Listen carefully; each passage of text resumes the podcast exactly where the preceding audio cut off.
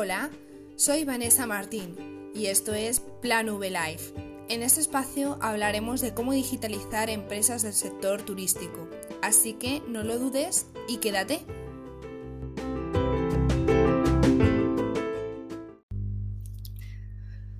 Comenzamos y hoy te quiero traer tres consejos para conseguir clientes en redes sociales. Porque ¿sabías que un cliente feliz vuelve y lo hace acompañado? Bueno, te voy a contar rápidamente cómo atraer y fidelizar clientes en redes sociales. Porque esto es lo que quiere cualquier negocio, conseguir y fidelizar.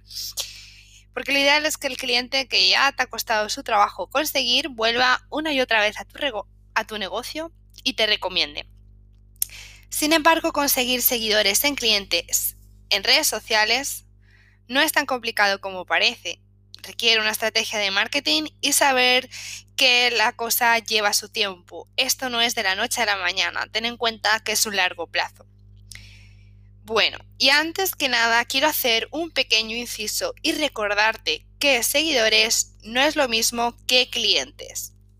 No te obsesiones con subir el número de seguidores en tus redes sociales, porque esto no quiere decir que todos esos seguidores te vayan a comprar, sino que esa audiencia que tienes confíe en ti y compre tus servicios o productos.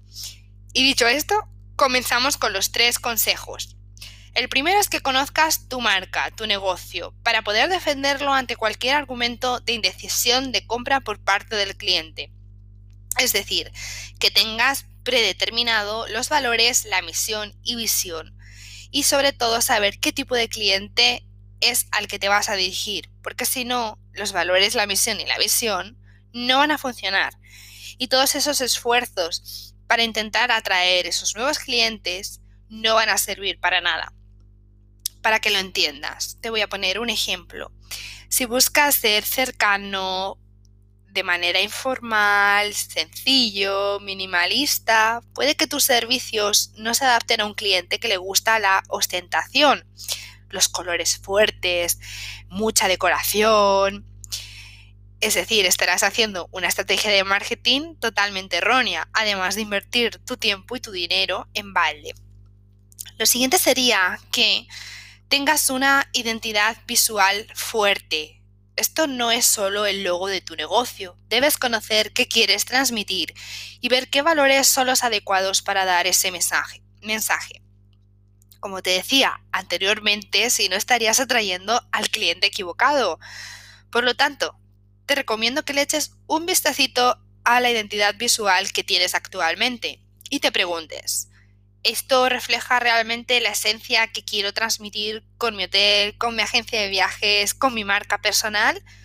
Si la respuesta es que no, y sé eh, verdadero y honesto contigo, por favor, tendrás que hacer un estudio del color. Puede que esto te, te suene a chino, pero los colores transmiten emociones y valores que van alineados con esos objetivos que tú que tú te has marcado. Pero bueno, no te preocupes. Esto es clave, obviamente, para captar y enamorar a nuevos clientes, pero hablaremos de ello más adelante, no entres en pánico. De todos modos, puedes servirte de un profesional que te ayude a crear tu identidad visual, a mejorarla completamente, que él te dará este servicio súper completo y muy bien, en el que no tendrás que preocuparte de todo esto que te, vuelve, que te puede volver loco. Lo siguiente sería, y último ejemplo, el lanzamiento. Tienes que tener trabajados los calendarios de contenido de tu web y redes sociales para que los lanzamientos te funcionen. Porque si tú estás diciendo, mira, te quiero vender esto, pero se meten en tu página web o en tus redes sociales y no están optimizados correctamente, no va a servir de nada. ¿Y qué tipos de lanzamientos puedes hacer? Por ejemplo, el email marketing, que es una manera muy cercana y personal de solucionar el problema de tu cliente. Si tú sabes que por las restricciones que tenemos de movilidad, tu cliente quiere hacer una escapada de fin de semana, puedes enviarle un correo con la información de tu hotel o si eres una agencia de viajes, diferentes alternativas que desconectar, para desconectar, perdón, o si eres un guía, las eh, rutas que pueden hacer por ejemplo, en la naturaleza, donde puede haber más distancia de seguridad, donde no hay tanta gente y así ese cliente puede darse ese capricho. Si no te llevas bien con las plataformas de email marketing, tienes una alternativa súper fácil a través de tu Gmail. Si quieres un tutorial con esta información, puedes verla en un reel que tengo en mi Instagram, arroba.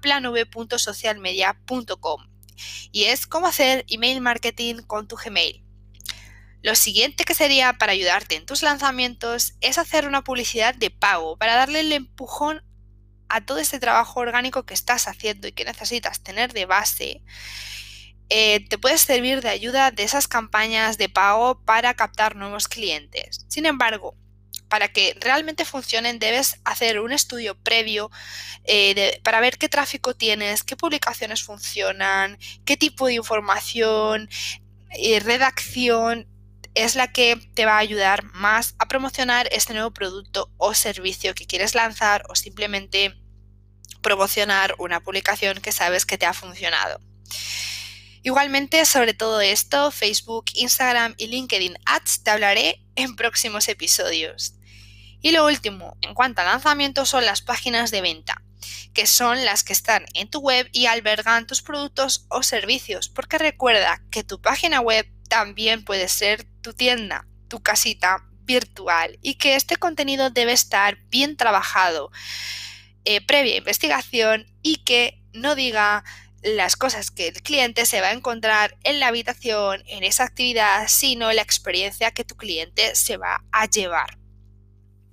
Bueno, espero que tengas un poco más claro cómo atraer tus clientes en redes sociales. Te lo resumo de manera muy rápida. Conoce tu marca, tu marca de negocio, tu identidad visual es clave y tener una idea de lanzamientos aplicando el email marketing, campañas de ads o a través de las páginas de venta de tu página web. Estos consejos siempre te van a servir de ayuda para fidelizar o conseguir clientes, pero ten en cuenta que la base antes de que te compren es que todo el contenido que estés ofreciendo inicialmente de manera orgánica, como te decía, sea de valor y sobre todo que lo que tú estás prometiendo a tus clientes, es decir, la calidad de tus servicios, sean verdadera y que cuando tu cliente los esté disfrutando, termine de disfrutarlo, realmente pueda hacer una valoración positiva de tu negocio.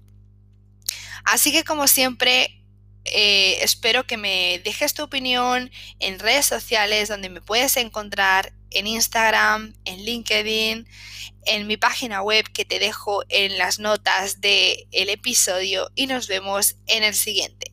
Muchas gracias.